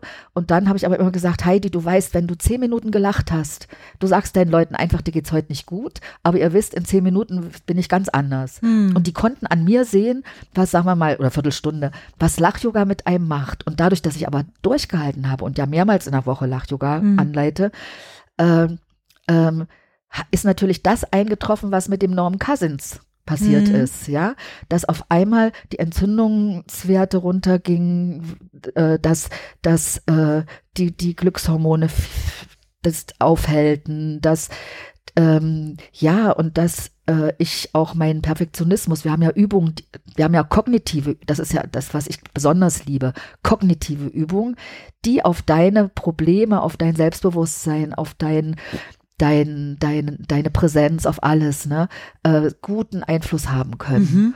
Und Was meinst du mit kognitiver Übung jetzt? Wo du auch sozusagen richtig Gedanken hast. Also mhm. zum Beispiel, äh, dass ähm, du, dir ist ein Fehler unterlaufen und dann, dann hätte ich früher, wäre ich rot geworden, ja, so. Und dann einfach, puh, ne, dieses puh. Mhm. Und das als körperliche, einfach über die Schulter werfen, ne, sozusagen diese, diesen, diese Last, die da in dem Moment mhm. entstanden ist, und lachen. Mhm. Und die Hände aber auch so, das, das ist ganz wichtig, die Hände dann nicht wieder runternehmen, dann fängst du schon wieder so an, sondern in dieser gespannten Haltung zu bleiben und zu lachen, damit das nicht wieder zurückkommt. Mhm. Also, äh, und da, und, oder, oder, dass wir uns selber anerkennen, dass wir, dass wir, das, wie ich das immer, wenn ich mit den Leuten übe, wenn die sich das erste Mal selber anerkennen, sich selber in den Arm nehmen sollen, was ja am Ende der Anerkennung kommt, ähm, wie peinlich denen das ist, weil wir das nicht gewohnt sind. Eigenlob mhm. stinkt, mhm. ja. Und, aber wir machen uns so abhängig, wenn wir das nicht selber können mit uns selber, machen wir uns so abhängig von, von der Anerkennung anderer, mhm. von der Liebe anderer. Dann wären wir so bedürftig. Ne? Und das sind ja aber Bedürftigkeiten wahrscheinlich aus der Kindheit, die vielleicht mit rübergenommen sind. Mhm. Ne? Und wir sind aber jetzt Erwachsene. Ich bin jetzt die Mutter meines eigenen ki inneren Kindes. Mhm. Ne? Ich versuche das immer so zu erklären. Mhm. Und dann gibt es eben, die erste Anerkennung ist, dass du heute so diese, meinetwegen aufs Tempelhofer Feld bei so einem Wetter am vierten Advent gekommen bist. Äh, und da kannst du dich schon mal anerkennen. Und dann klopfst du dir anerkennend auf die Schulter am besten über Kreuz, damit beide Gehirnhälften noch schön verbunden werden und denkst konkret und lachst dazu. Lachen ist immer eine positive Ausdrucksform. Ne? Dann aber müssen sie sich selber Anerkennung ausdenken. Wofür? Ob, dass du heute früh zum Beispiel aufgestanden bist, ne? Obwohl du liegen bleiben wolltest, wäre schon was. Oder mhm. du abgewaschen hast. Oder es muss ja nicht Weltrevolution ja. sein. Es ja. geht um die kleinen Sachen, wofür wir uns anerkennen. Ja. Und das also dann nochmal beide Schultern, haha. und dann kommt äh, ja, wer so toll ist, den kann man doch einfach nur lieb haben. Und dann nimm dich, dein inneres Kind, mit liebevollen Lauten in deinen Arm. Hm. Und dann siehst du Leute, die schon das öfter gemacht haben und Leute, die das das erste Mal machen. Und du siehst, wie den meisten das so unangenehm ist, das zu machen, weil das so gar nicht in unseren deutschen Kulturkreis passt. Ne? Aber du siehst, wenn Leute länger da sind, was es mit einem macht, was es mit diesen macht. Und das hat mit mir es auch gemacht. Hm. Ja. Oder über sich selber lachen. Ja. Ähm, ich bin, äh, da habe ich noch kein Lach-Yoga gemacht. Ich weiß nicht, ob ich das da auch erzählt hatte äh, bei unserem im, im, wann war das? Seminar im Oktober. Im Seminar, ne? Mhm. Äh, dass ich in 19 Jahren war ich so wie Shinit O'Connor, Glatze rasiert. Mhm. Ähm, also so, gerade so kleine Stoppeln. Dann hatte ich so schwarze Samtsachen an, langen Samtrock und langes Oberteil und dazu globige schwarze Stiefel. Nicht unauffallend. Und ich hatte gerade wieder einen Bechterew-Schub, also Schmerzen äh, in der Wirbelsäule, die dann auch auf den Ischias aus, äh, äh, also strömten und äh, mich nicht richtig gut mein Bein heben ließen. Ich bin in der Stockower aus der S-Bahn gestiegen und da war der S-Bahnsteig so ein paar Zentimeter höher und ich kriegte mein linkes Bein nicht richtig hoch und bin aber forsch wie immer raus und flog forsch auf alle Viere. Ja, genau. Es hat, tat viel schwer, weil ich bin auf die Knie gefallen, die ja, ja kein, keine Fettpolster haben ne, zum Abdämpfen. Und ich musste aber in dem Moment habe ich, ich weiß es nicht, hat, kannte noch kein Lach-Yoga, ne? Aber ich habe mich so kurz von außen gesehen und fand das so witzig, wenn so eine Frau da auf allen Vieren liegt und musste loslachen, laut loslachen statt weinen. Ne?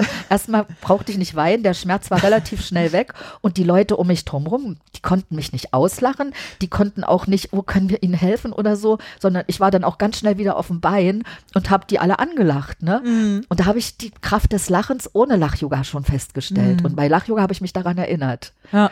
Ja, schön, dass es gelingt. Mir kommt gerade so der Gedanke, ähm, ich meine, ich schweife ab, aber bei ähm, Kindern finde ich das ganz spannend, wenn die so, ich weiß nicht, ich glaube, drei Jahre alt sind oder so drei, vier. Und ähm, weiß nicht, ob du das mal beobachtet hast. Aber wenn die hinfallen, die gucken erstmal so, hat es jemand beobachtet. Und wenn sie merken, mhm. es hat jemand beobachtet, Dann fangen sie an zu weinen. Wenn es niemand beobachtet hat, stehen sie auf, laufen weiter. Also das ist so spannend, wenn du merkst, du kriegst diese Rückmeldung und mhm. du, du, weißt, jetzt ist die Reaktion mhm. irgendwie, ich sag jetzt mal Anerkennung in Form von mhm. irgendwie Mitleid und mhm. Trösten und Zuwendung. So, ne? Genau, Zuwendung. Ne? Dann so guck, dann machen die es nicht ganz faszinierend ja. zu sehen, wie das so ein Mechanismus ist, den wir, den wir da auch lernen. Ne? Genau. Also deswegen sage ich auch nicht, wer zuletzt lacht, lacht am besten, sondern wer zuerst lacht. ja. Bei solchen Situationen. Macht total ja? Sinn. Ne? Ja, ja, ja, genau. Ja. Also ich bin früher oft rot geworden, weil mir Sachen peinlich waren. Ich weiß gar nicht mehr, wann ich das letzte Mal rot geworden bin. Mhm weil ich einfach innerlich drüber lache, wenn das oder auch sage, oh Gott, jetzt habe ich hier irgendwie so Mist gemacht, ja. ich finde ja tatsächlich, das ähm, sage ich jetzt auch in meinen Kursen immer, ich finde ja tatsächlich Scham ein ganz spannendes Gefühl. Lest da auch gerade ein, ähm, mhm. ein Buch drüber, wo es eben darum geht, was macht Scham eigentlich, ne, welchen Sinn hat das und so. Und ähm, dass es ja auch ein Gefühl ist, was dich einerseits natürlich dich spüren lässt, im Gegensatz es jetzt abzuwehren oder gekränkt zu sein oder in anderen abzuwerten.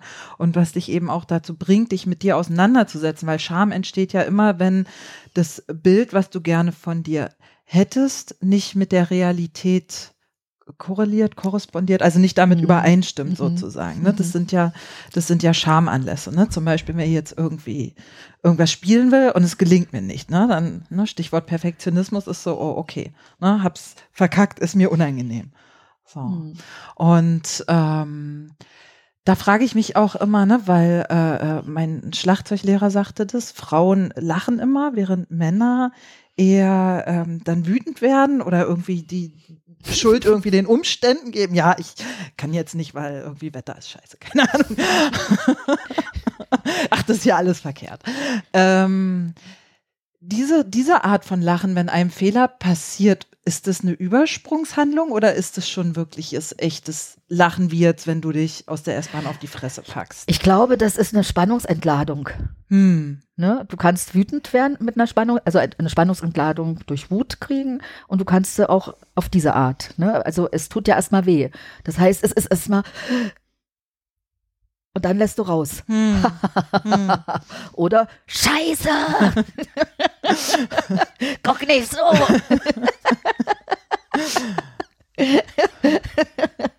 also ich denke, das hat was mit, also ich habe jetzt gerade kurz intern überlegt, nochmal, ne, es, es fällt hin, das, also es ist ja nur, das ist ja nur Mühe von Zeit, ne, ein Mühsekündchen, wo dann im Gehirn die Entscheidung kommt was du ja gar nicht weißt. Ist ja mhm. wissenschaftlich schon nachgewiesen, dass die Entscheidung, bevor dir bewusst ist, mhm. schon da ist.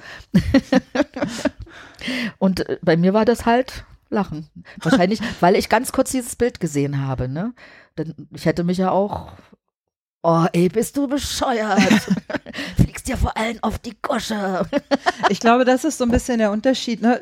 Habe ich auch tatsächlich noch als Frage notiert, was ist Humor? Ne? Und so dieses, ja. wenn es einem gelingt, das dann nicht ernst zu nehmen und da eben zu lachen, das, das wäre für mich so der Inbegriff von, was Humor eigentlich bedeutet. Hm. Ja.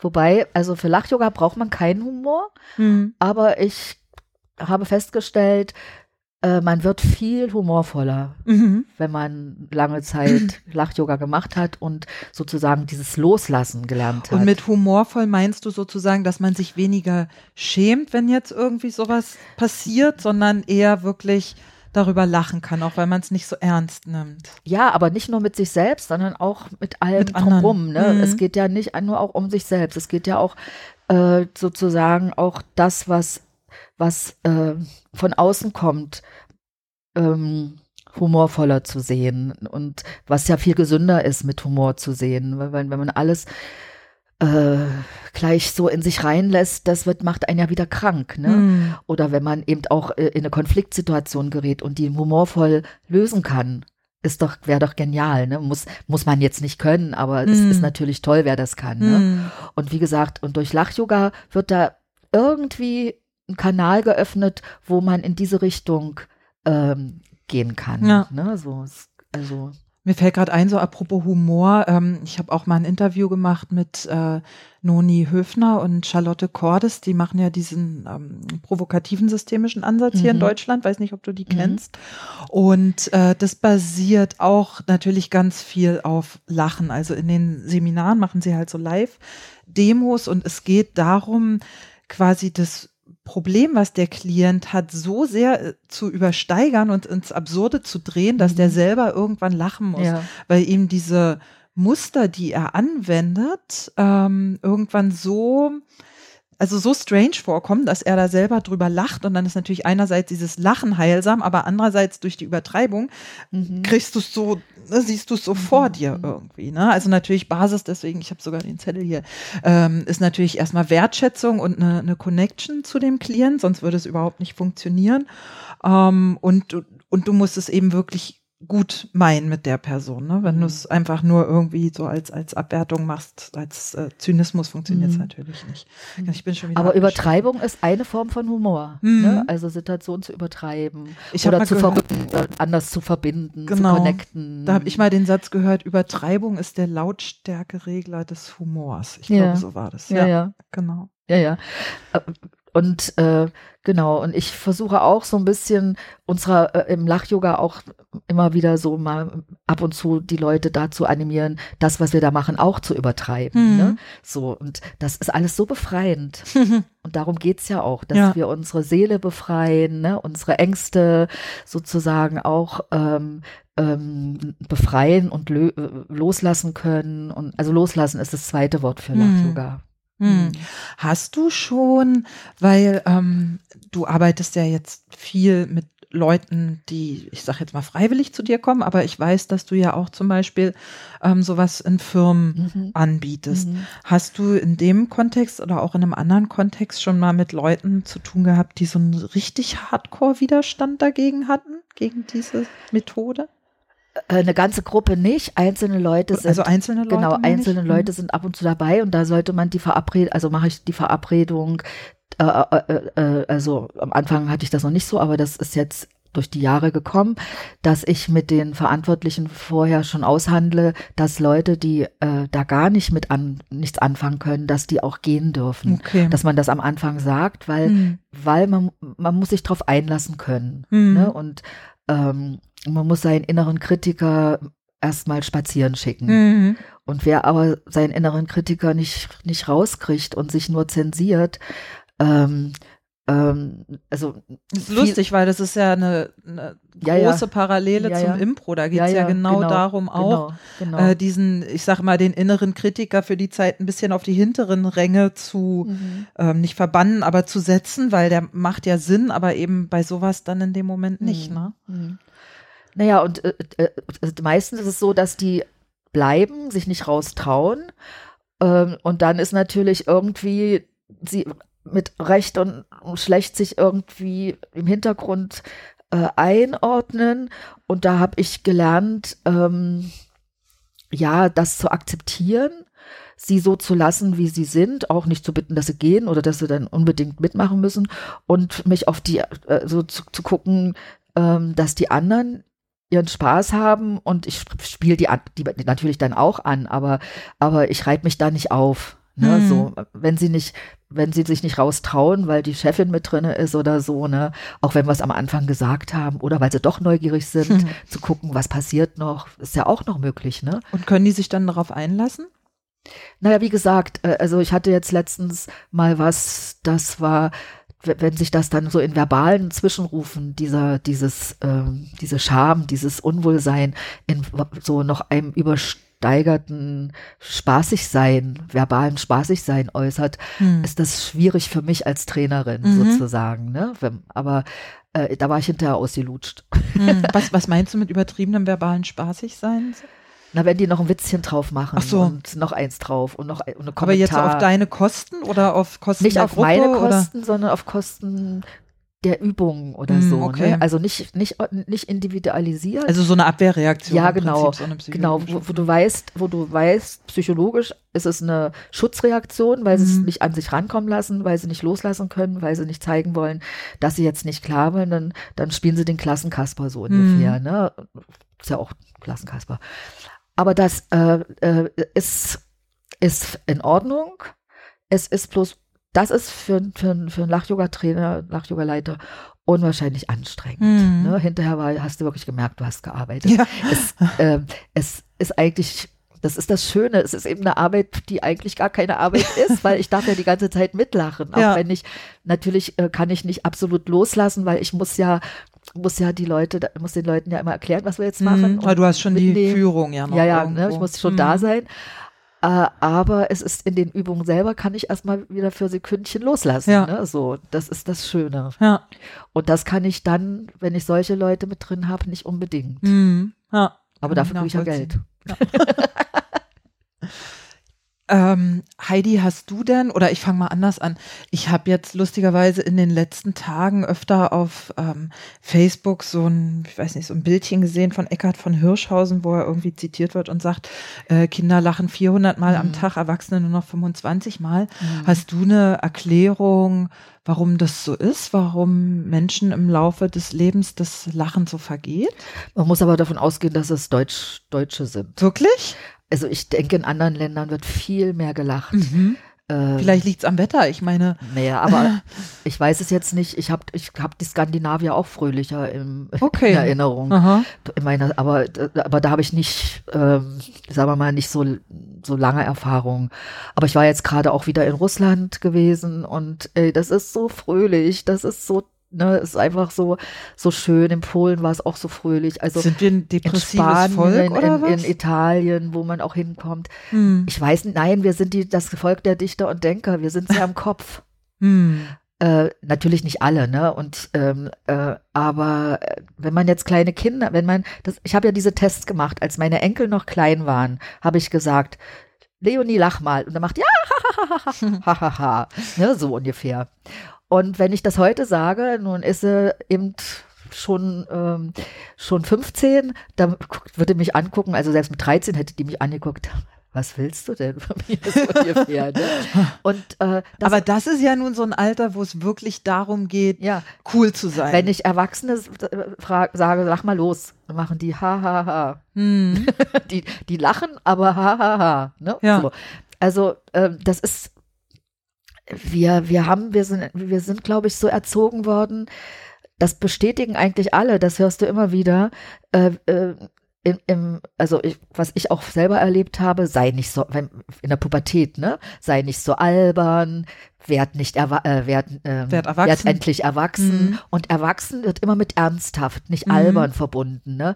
Äh, dann haben wir haben Leute, oh, man, man soll den Mund nicht so weit aufmachen. Beim Lachen, beim herzhaften Lachen hast du den Mund nun mal auf. Ne? Hm.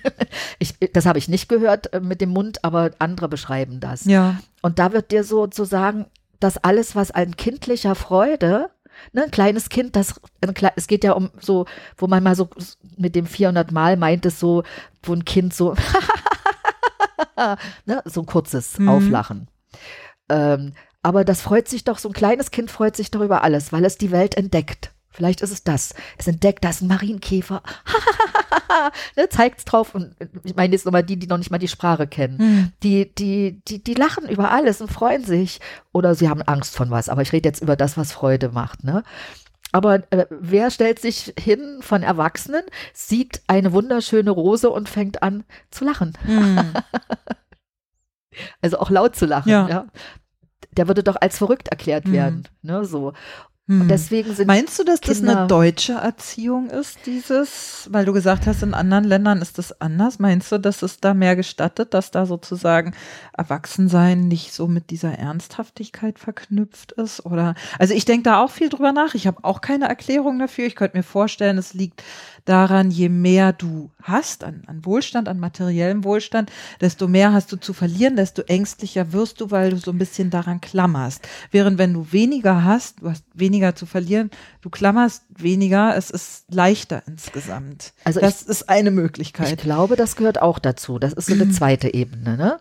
Das wollte ich auch noch sagen, hatte ich dann nämlich gerade aus dem Blickwinkel verloren, dass zum Beispiel Studien auch zeigen, dass nach dem Krieg viel mehr gelacht wurde. Mhm. Weil da war Aufbau. Das Schlimme war zu Ende und die Hoffnung war da. Also, ich meine jetzt so auch in den 15 Jahren die Aufbauzeit, ne? So, da, äh, soll, sollen wohl die Leute noch mehr, das wurde dann in Minuten ausgedrückt, die habe ich aber jetzt nicht im Kopf, kann man aber irgendwo auch nachlesen, wie viele Minuten man am Tag gelacht hat, damals und heute und so. Und, und ich glaube auch, äh, ähm, dass ähm, und unsere Medien, die ganze Gesellschaft hat das Wort Angst ja auch äh, immer irgendwie im, im Äther schwirren, ne? Mhm. Dass wir das Angst wird ja haben damit müssen. Gespielt. Ja, ja, genau. Also die ganze Werbung genau. spielt ja damit. Und, und warum müssen wir Angst haben? Ich verstehe das nicht. Also in, dieser Generation geht es mhm. besser mhm. als allen Generationen davor. Aber warum müssen wir Angst haben? Na, weil da ganz blöd gesagt kapitalistische Interessen hinterstehen, weil Angst macht dich einfacher manipulierbar, dass du Dinge kaufst, was weiß ich, dass du dich versicherst, irgendwelche Scheiße, dass du irgendwie fremd bestimmt bist in irgendeiner Art und Weise, um dich abzusichern. Genau. Also das ist, das ist, warum wir Angst haben müssen. Aber warum müssen wir Angst haben? Ne? Ich betone jetzt nicht müssen. Warum müssen wir Angst haben? Wir haben alle fast alle ein Dach über dem Kopf. Wir haben alle zu essen. Ne? Wenn man noch Berlin nach dem Krieg sieht, wie das aussah, eine wunderschöne Stadt, die wir hier haben. Ne? Deutschland ist wunderschön. Ähm, Europa ist wunderschön also wo, wo ja außer äh, gut im Südeuropa, also ähm, ähm, Jugoslawien hat es ja Krieg gegeben, Ukraine hat es Krieg gegeben, aber sagen wir mal so, in den fast all, all, allen Ländern Europas ist Frieden, ne? So und um die Ostsee rum ist Frieden. Deswegen will ich ja nächstes Jahr auch mein Ostsee-Projekt machen. Hm. Äh, die Ostsee ist ein Meer des Friedens, wo ich die Anrainerstaaten miteinander lachen lassen möchte. Also Lachleute. Ne? Ähm, und ich habe schon in St. Petersburg schon die Leute heiß gemacht. ähm, ähm, äh, aber wir haben also Essen, Trinken, wir haben die Grundbedürfnisse sind alle. Wir haben, wir haben, äh, also wir haben friedliches Leben. Wir haben, ähm, wir haben auch Luxus, nicht ja. nur nicht nur, ne, so. Aber ist es vielleicht gerade die Angst, das zu verlieren? Na genau, das ist der Punkt. Die Angst, es zu verlieren. Das ist wieder mit, hat wieder was mit Loslassen zu tun. Da gibt es ja auch die Gegenbewegung des Minimalismus, ne? dass Leute mhm. wieder auf Minimalismus gehen. Ähm, ist ein Traum von mir, das auch mal zu schaffen. ich kann es noch nicht. Äh, weil ich glaube, wenn man wenig hat, verliert man auch nicht mhm. viel, ne? So, so die Idee dahinter. Ja. Genau. Außerdem schleppt man nicht so viel mit sich rum. Ne? Also mhm. Also ich staune immer, wenn ich äh, also in manche Wohnungen komme, wo wirklich wenig drin ist, wo ich denke, boah, ey, so möchte ich auch leben. Mhm. Und dann sehe ich meine Wohnung und denke, oh, das möchte alles loswerden. das Loswerden ist auch schwer. Mhm. Ja, das ist so schwer. Ich mag meinen Kram.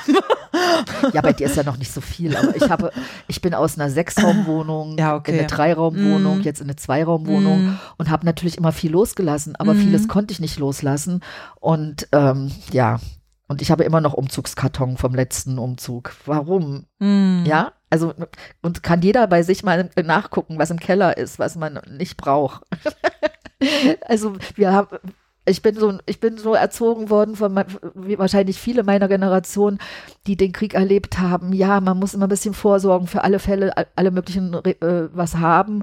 Und äh, ich habe noch, ich habe ja zu meinen, meine Generation war ja noch, ich habe als Frau Mädchen äh, von meinen Groß, von meinen Großmutter immer Bettwäsche und Handtücher zu Geburtstagen, Weihnachten mm. und hm. sonst was sie kriegt, was man ja heute alles nicht mehr braucht, weil Aussteuer damals teuer war. Ne? Ja. Heute braucht man das ja alles nicht mehr so.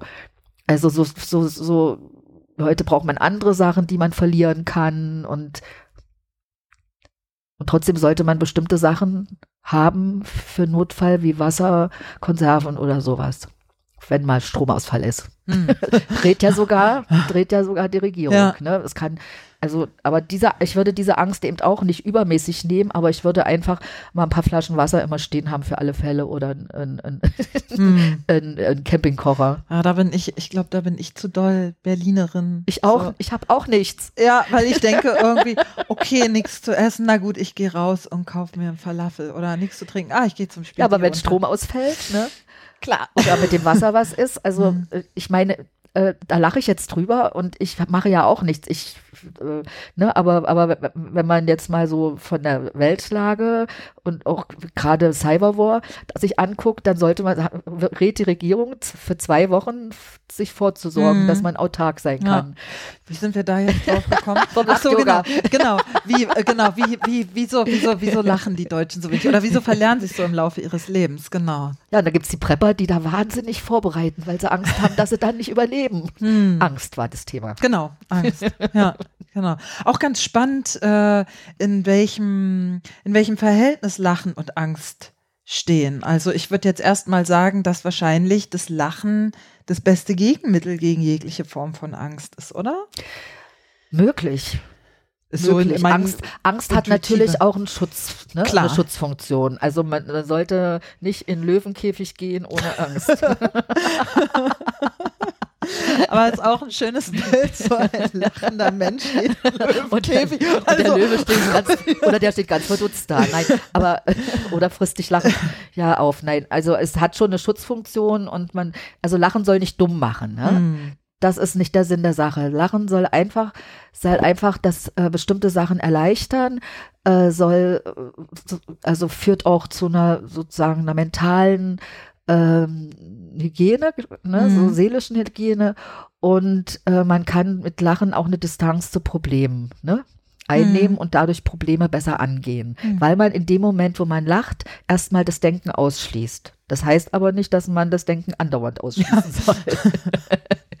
aber mal einen Cut machen im im äh, Film, der da oben immer abläuft. Mhm. Und wenn da oben zum Beispiel ein Angstfilm abläuft, ob das jetzt große Weltgeschichten mhm. sind oder eben kleine, ne? also individuelle, nicht klein, groß sind sie ja immer, aber individuelle sind. Aber wenn da oben das Kopfkino läuft und das eine Tragödie nach der anderen da oben durchspielt, ähm, dann kann man nichts lösen. Ne? Und einmal ein Cut, ein Stopp, der Film geht nicht weiter, Kopf leer, aufatmen, mal Glückshormone äh, aktivieren und dann kann man vielleicht mit dem Abstand besser auf, auch auf seine Probleme gucken, was mir passiert ist. Hm. Ja. Wie lange hat es gedauert? Du hattest ja diese beiden schweren Autoimmunerkrankungen. Wie lange hat es gedauert, bis du ja weitestgehend beschwerdefrei warst? Also ich kann sagen, dass ich jetzt zwei Jahre, ne, das ist dann jetzt 19, also 17, also acht Jahre, hat schon eine lange Zeit gedauert, hm. wo ich keine Schübe mehr habe und auch äh, äh, keine depressiven Verstimmungen mehr gekriegt mhm. habe. Warum auch? Und ähm, haben Ärzte diese, diese Krankheit, zum Beispiel den Morbus Bechterew, noch nachweisen können bei dir? Ähm, also der Morbus Bechterew, da, hast, da hat man ja irgend so ein, so ein, so ein Eiweiß oder so. So ein, irgend so ein Marker wahrscheinlich. So ein Marker ne? im Körper, den, den habe ich, aber den haben auch meine Kinder. Ein, mhm. äh, bei denen bricht aber kein Morbus Bechterew aus. Ne? Hm. Ne? Ich denke, es hängt alles immer, jede, also jede Veranlagung, die man hat, in, einer, in extremen Stresssituationen ist man gefährdet, weil da das hm. Autoimmunsystem äh, äh, Bambule spielt, hm. in welche Richtung auch immer. Ja. Ne? So, also deswegen brauchen Leute, nicht jeder braucht das Kriegen, der irgendwie sowas in sich hat. Und, äh, und mit der Colitis, da hatte ich gerade eine Spiegelung und da hat mein Arzt gesagt, mein Darm sieht gut aus. Mhm, na, das ist doch super. Also ich habe immer gesagt, mir geht's gut, ne? Aber er hat jetzt bewiesen, also kann sein, dass Narben sind von den ne, Geschwüren, die Mhm. damals waren, ganz schlimm. Aber äh, ich nehme außer äh, außer äh, Bakterien, lebende Bakterien, nichts mehr zu mir, Mhm. was diese Krankheit anbelangt. Bechdreff nehme ich auch nicht zu mir. Ja, also ich, meine Medizin ist wirklich Lachen. Ja, Und super. das Verrückte ist, je äh, älter Menschen werden, umso mehr Medikamente müssen sie einnehmen. Aber das muss nicht sein. Kann jeder sagen, naja, das ist ja individuell, bei dir hat das so geklappt. Ich denke, ja, es ist individuell und es hat bei mir geklappt. Ich denke aber auch, ich will. Ich sage mir jeden Tag mehrmals, ich bin gesund. Machen wir im Lach-Yoga auch. Mhm. Also Kopf heilt auch mit. Ja. Darauf baut äh, Placebo ja auch auf. Mhm, Na ne? klar. Mhm. Und ich denke, wir sollten den, den, den inneren Arzt nicht unterschätzen. Ähm, aber äh, das nützt nichts, ihn einmal in der Woche äh, zu konsultieren, Mhm. sondern mehrmals am Tag. Mhm. Ne? Gibt es denn so ähm, Bestrebungen oder Versuche, zum Beispiel jetzt nicht in Deutschland, aber auch international, das Lach-Yoga in Krankenhäuser zu bringen, ähnlich wie zum Beispiel diese Klinik-Clowns es ja auch gibt? Also Klinik-Clowns ist natürlich einfacher, weil die Leute passiv erstmal ne, Mhm. sozusagen zum Lachen gebracht Mhm. werden. Ähm, weil natürlich beim Lach-Yoga ist immer natürlich noch mal ein Schritt, der schwierig ist, Mhm. Loslassen, selber Mhm. aktiv werden. Aber ich war, äh, es gibt Kliniken, also es gibt in, in, weiß nicht, das Bonn, wo so eine psychiatrische Klinik zum Beispiel Lach-Yoga begleitend anbietet, also in der Klinik. Es wird nicht in dem Moment verordnet, du musst das machen, aber du kannst das machen. Und da werden auch alle psychischen Krankheiten äh, können das machen, weil wir ja immer sagen, naja, bei Psychosen und bei schweren Depressionen und, und bla bla bla immer erst den Arzt konsultieren, ne? Weil wir sind ja keine Therapeuten. Mhm. Aber der Kollege dort aus Bonn, der hat eben gesagt, der, die haben alles und das bei allen äh, läuft das gut. Aber wenn da was passieren wird, da haben die dann gleich die Ärzte und die Therapeuten. Mhm. Ne? So. Und in Reha-Kliniken wird es in Okay. manchen schon angeboten. Cool. In der Parkinson-Klinik irgendwie oben an der Nordsee ähm, und in ein paar anderen auch. Wow, Hm. schön. Ja, ich denke, das ist, das ist eine gute Möglichkeit, äh, dass Leute selber, also das, ich bin sowieso Verfechter, also immer mehr Verfechter, nimm deine Gesundheit selbst in die Hand. Mhm. Du hast eine Verantwortung für dich selbst. So toll, meine eine Tochter ist auch ähm, Neurologin, ne? Mhm. Also ich habe, ich bin für Schulmedizin, Mhm. ne? Also die ist wichtig, aber ich habe auch eine, eine Eigenverantwortung für meine Gesundheit. Ja. Das fängt an, was esse ich? Mhm. Ja, wie viel schlafe ich? Äh, Ich schlafe wenig, davon abgesehen. aber, aber, aber ja, was esse ich? Äh, Was schaue ich mir im Fernsehen an? Ja, also Mhm. wenn man sich immer ganz Hardcore-Sachen oder welche Spiele spiele ich, Mhm. Hardcore-Sachen machen, die machen auch was mit dem Gehirn, bin ich der Mhm. Überzeugung. Und Mhm. dann auch mit der eigenen Befindlichkeit. Absolut. Ne? So, also äh, und, und dann ähm, frische Luft, viel Bewegung an frischer Luft. Das ist so wichtig. Ja, wir, äh, ich weiß nicht, warum ich nicht friere, wenn ich draußen bin. Mhm. Ich bin eben mein Leben lang immer viel an der frischen Luft. Ne? Ich habe als Kind, bin ich nicht rein im, im Rodeln. Ich war durchschwitzt, dass der Schnee war äh, äh, auf mir drauf. Ich dunkel war es. Ich bei meiner Großmutter im Harz. Ich bin nicht nach Hause gekommen. Die haben schon auf mich gewartet. Äh, es war schon lange dunkel. Ich habe gerodelt und gerodelt, selbst versunken, alleine auf dem Kirsch, in der Kirschplantage. Keine Angst, dass da irgendjemand kommen könnte. Ja, so. Ich habe immer so, so, so. Ich habe das, also und, und äh, ich finde, das verliert sich so, dieses Aufenthalt an der frischen Luft bei Hm. Wind und Wetter. Ja, total. Ja, und ich habe immer, war immer Cap äh, Zelterin, äh, bis vor drei Jahren, da war ich das letzte Mal zelten. Aber, äh, aber das ist in der Natur sein, ja. Ich muss, habe auch mal bei fast null Grad gezeltet, obwohl es Sommer war, Mhm. oben im, über dem Nordpolarkreis. Mhm. da war es auf einmal Schneeregen. Könnte mir nicht passieren, glaube ich. War kalt, Ja. war kalt, Mhm. war echt kalt. Mhm. Aber ich bin nicht krank geworden, ja. Mhm. So, also ich denke, viel hängt davon ab, was man mitgekriegt hat natürlich an Kondi äh, äh, Konstitution, Mhm. aber auch äh, was man selber, wie man selber lebt. Ne? Mhm. Und deswegen mache ich eben zum Beispiel auch ganz gerne Lach-Yoga draußen, bei Mhm. Wind und Wetter, jeden Sonntag um 12 auf dem Tempelhofer Feld. Bei minus 12 Grad habe ich schon gelacht und bei knapp 40 oder 41 sogar schon. Super. Dementsprechend bewegen wir uns. Ja. Bei minus 12 sportlich aktiv und bei 40 äh, Slow Motion. Okay, Heidi, dann bevor wir schließen, ähm, meine letzte Frage an dich. Gibt es irgendwas Wichtiges, was ich jetzt vergessen habe zu Ge- fragen in Bezug auf Lachyoga? Genau, wir haben, wir haben jetzt nur ein paar gesundheitliche Wirkungen Mhm, besprochen. Ich mhm. würde gerne noch ein paar andere sagen. Also dadurch, dass wir ja so äh, mit, dem, mit der Zwerchfellatmung ne, auch unsere Gedärme immer hin und her ähm, bewegen, werden die gut durchmassiert, was auch sehr heilsam ist. Ne? So, dann ist es entstressend, ja, weil äh, ähm, wir natürlich äh, loslassen und auch dadurch äh, entstressen können. Unser Körper entspannt sich total. Also es ist eine innere Massage, weil wir beim Lachen ganz kurzzeitig die Muskeln im gesamten Körper anspannen und gleich wieder loslassen. Mhm. Also ich kenne keine, auch nicht mal normale Rückenschmerzen von Verspannungen her. Hm. Ne? Ich habe ein paar Verspannungen, aber nicht so doll, dass sie wehtun. Ähm, ähm, es, es, es, ähm, der Blutdruck äh, regelt sich ein. Es ist, ach so, es ist ein Cardio. Es ist auch, das ist gerade eben auch wieder in Studien festgestellt worden in den letzten Jahren. Es ist äh, für wie eine Cardiosportart Lach-Yoga. Also äh, es- eine Minute Lachen soll für Herz-Kreislauf so sein wie eine Minute auf der Rudermaschine, Joggen, Fahrradfahren.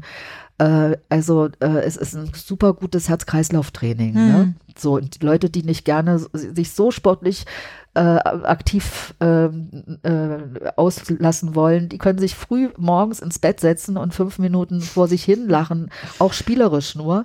Dann sind die 50 Minuten gejoggt. ne, Depression hatten wir ja schon gesagt, Mhm. also das mental, das ist also alles ein.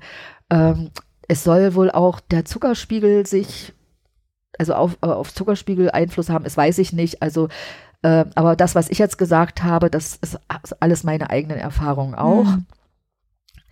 Burnout, äh, vorbeugend sowieso im Burnout sein, mit ähm, aus dem Burnout rauskommen über Lach-Yoga ist auch eine gute Möglichkeit. Beim, zum Lach-Yoga gehört ja auch immer noch die Entspannung.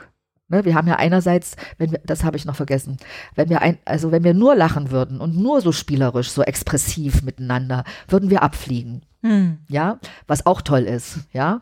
Aber das Yogische dabei ist, dass wir zwischendurch immer wieder eine Ruhigatmung haben, ob jetzt aus dem Yoga, aus dem Qigong oder anderswoher, wo wir uns wieder erden, wo wir sozusagen aus der Höhe ne, wieder auf die Erde kommen. Und ähm, draußen auf dem Tempelhofer Feld mache ich das nur im Sommer, wenn es warm ist. In den, in den Räumen mache äh, mach ich am, oder ist am, am Ende von Lach-Yoga immer noch mal auf der Matte. Hm. Vorher laufen wir ja durch die Gegend, spielen, singen, tanzen, lachen. Und dann ist zum Schluss immer noch mal auf der Matte ein freies Lachen, wo alle noch mal so aus sich rauslachen können, auf dem Rücken liegend, sich nicht beobachtend und da noch mal eine tiefen Entspannung, Hm. damit man wieder sozusagen ankommt. Es geht ja um nicht darum abzufliegen, sondern um die Harmonisierung von Körper, Geist und Seele. Ne, und das ist ja das yogische Prinzip. Hm. Und, und ganz zum Schluss lachen wir noch mal kurz, damit wir dann noch mal so eine kleine Aktivierung haben, damit wir nicht somnambul rausgehen. Schön. Ja, super. Dann ähm, danke ich dir ganz vielmals, dass du dir Ich die Zeit auch. genommen hast an diesem vierten Advent. Ähm, genau, ein besinnliches Datum und ein, wie ich finde, ja, doch besinnliches Thema irgendwie. So. Ja, es ist ja, genau, wir haben, kommt ja das Fest der Liebe auf uns zu. Eben. Ne? Und äh, ja, und aber wir können ja noch zum Schluss ein gemeinsames Weihnachtsmannlachen machen. Wie, wie, wie geht das? Naja, wir stellen uns jetzt vor, wir sind so ein runder Weihnachtsmann, Mhm. ja, so, so, so, so nur, so, und dann sagen wir einfach nur, ho, ho, ho, ho, ho, ho, ho, ho, ho, Oh. Fröhliche Weihnachten. Ja, fröhliche Weihnachten auch von mir. Vielen Dank fürs Zuhören bis hierher. Ähm, Heidi, noch ganz schnell abschließend, hast du eine Webseite, wo Leute mehr über dich erfahren und ja, finden können? Die heißt Kreativität und Lachen. Ich habe ja am Anfang gesagt, so meine zwei wichtigsten Werte äh, sind alle drei Worte mit Bindestrich und Kreativität wird äh, der Umlaut mit AE. Mhm und lachen.de. Und wenn jetzt äh, jemand, der zugehört hat, sagt, geil, äh, das möchte ich gerne mal probieren, entweder in Berlin oder vielleicht auch anderswo, ähm, wann können sie das das nächste Mal tun bei dir? Wann können die dich erleben? Am Heiligabend. Bist mittags. Mittags um zwölf auf dem Tempelhofer Feld. Auf, wow. Ja, ich hatte irgendwann mal war ein Sonntag, ein Heiligabend, weil ich ja sonntags lache und da waren ganz viele Leute da ah. und mich haben ein paar gefragt, machst du denn dieses Jahr auch wieder Heiligabend lachen? Und dann habe ich äh, überlegt, okay, aber ich muss erst um 16 Uhr in, in Bernau bei meiner Familie sein. Also dann war, lachen wir um 12 eine Stunde cool. oder also bis Viertel, Viertel eins. Super. Äh, Viertel zwei, weil manchmal fängt es ein bisschen später ja. an, weil immer noch Leute kommen ich will allen noch die Möglichkeit mhm. geben. Und da lachen wir ein Weihnachtslachen. Schön. Ansonsten wieder am nächsten Sonntag. Mhm, mhm.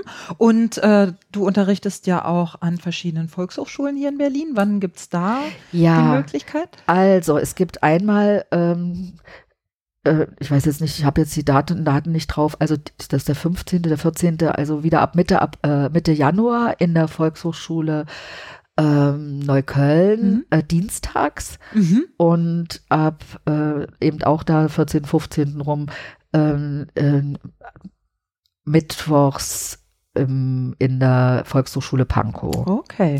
Äh, Neukölln ist ähm, 17.20 Uhr Anfang und ähm, immer anderthalb Stunden und Pankow äh, 16, 15 für die, die abends noch was unternehmen wollen. Mhm.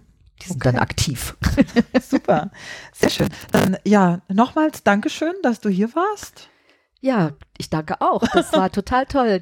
Ja, danke, danke, danke. Sehr gerne. Dass du dich dafür interessierst. Ja, ich finde das super. Also wie gesagt, ich bin ja seit äh, unserer Show im Februar in Potsdam so ein bisschen in das Thema verliebt und fand es deswegen ganz spannend, äh, dass wir uns im Oktober da wieder getroffen haben. Vielleicht kann ich noch eine Webseite sagen. Natürlich. Das ist von der Initiative Hauptstadt Lacht. Einfach nur eingeben Initiative Hauptstadt Lacht, da kommt man dann auf die Webseite.